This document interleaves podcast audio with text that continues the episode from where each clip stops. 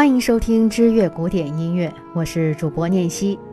从今天开始，我们将为你播出德彪西《月光印象》，为你介绍这一位来自法国、19世纪末20世纪初欧洲音乐界颇具影响的作曲家及革命家的生平以及他的作品。在开始今天的介绍之前，也许我们需要弄清楚什么是印象主义。印象主义源自绘画，这个词一开始出现的时候并不是一个褒义词。为此，我们有必要先大致介绍一下莫奈，这一个生于1840年的法国人。他16岁的时候遇到了布丹，从此莫奈就开始了自己在户外跟光追逐的一生。莫奈年轻的时候，巴黎人正推崇安格尔的《大宫女》这幅作品，完美的布光，肤如凝脂，一切都是设计的那么的完美。但看看莫奈的创作，要线条没线条，要细节没细节，所以保守的评论家讽刺他：“你画的是印象吧？你是印象派的吧？”所以。印象派在当时并不是一个友善的词，莫奈的作品也理所应当不被主流看好，只能在巴黎市中心的广场上来办自己的落选作品展。不过，正是那次落选作品展，就是这幅《日出印象》，莫奈真的把观众给镇住了，莫奈红了，《日出印象》也开创了一个新时代。我们再回到今天的主题，德彪西和莫奈一样，德彪西开拓了一个全新的音乐世界——印象派。在绘画领域，简单说，印象派就是一种追光的艺术。德彪西把这样的手法运用到音乐世界，又会创造出怎样的别有洞天呢？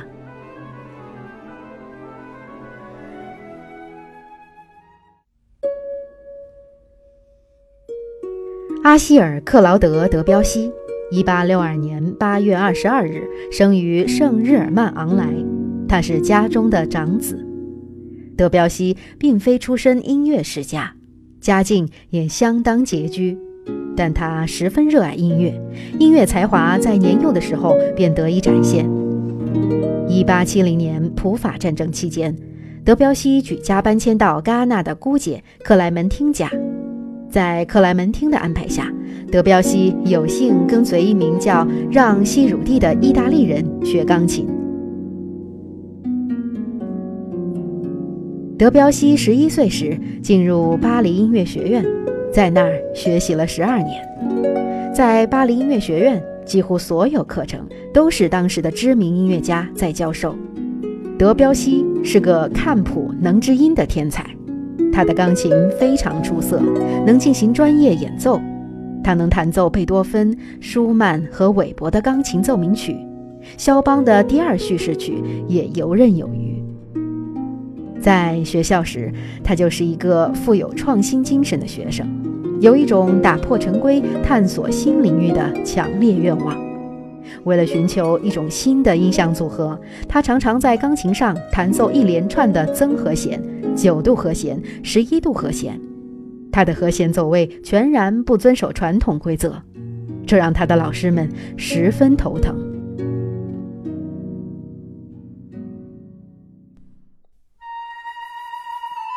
一八八零年，德彪西远赴俄国，担任梅克夫人的家庭钢琴师，这个机会使他受益匪浅。由此开始接触到许多俄国音乐家以及他们的作品，尤其是穆索尔斯基这位强力集团的个性作曲家，以极富特色的新颖和声对德彪西产生了深远影响，为他今后所开创印象主义的音乐奠定了基础。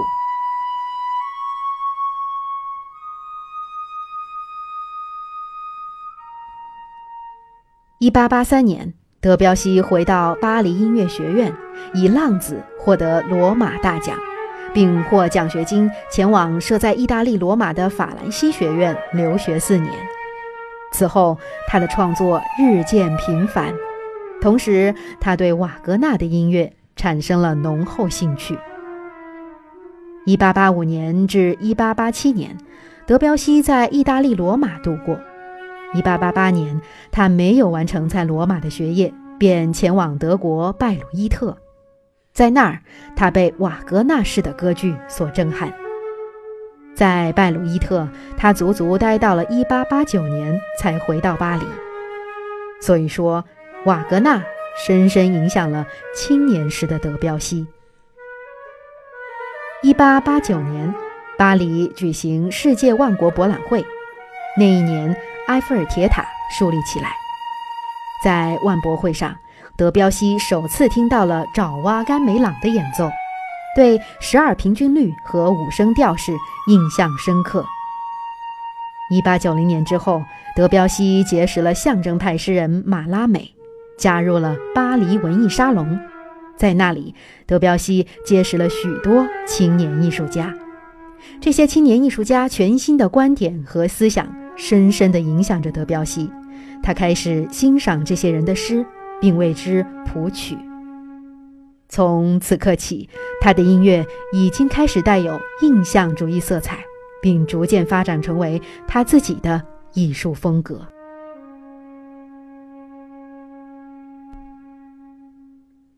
德彪西初期作品有钢琴曲两个阿拉贝斯克贝加马斯克组曲。而 G 小调弦乐四重奏曲和管弦乐组曲《牧神之舞后》前奏曲，对他的地位起着决定性的作用。接着，德彪西完成了歌剧《佩利亚斯与梅丽桑德》，这部歌剧也是二十世纪歌剧的一个代表作。完成此歌剧的第二年，四十一岁的德彪西便荣获了荣誉勋章。一九零四年，妻子罗丽莎自杀，理由是德彪西与巴尔达夫人有染，并且把他抛弃了。罗丽莎悲痛过度，选择自杀，幸而获救。第二年，德彪西便与罗丽莎离婚，与巴尔达夫人结婚。而在这期间，德彪西的作品首演均不成功。很快。德彪西与巴尔达夫人有了第一个女儿乔乔，德彪西对女儿十分疼溺，为她谱写了钢琴曲《儿童世界》、舞剧《玩具箱》。一九零九年，德彪西四十七岁时被选为巴黎音乐院上级评议员，此时他的作品已经包括小提琴奏鸣曲、钢琴曲前奏曲集。